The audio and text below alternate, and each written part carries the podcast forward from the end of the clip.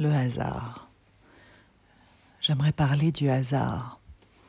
Qu'est-ce que ça veut dire le hasard?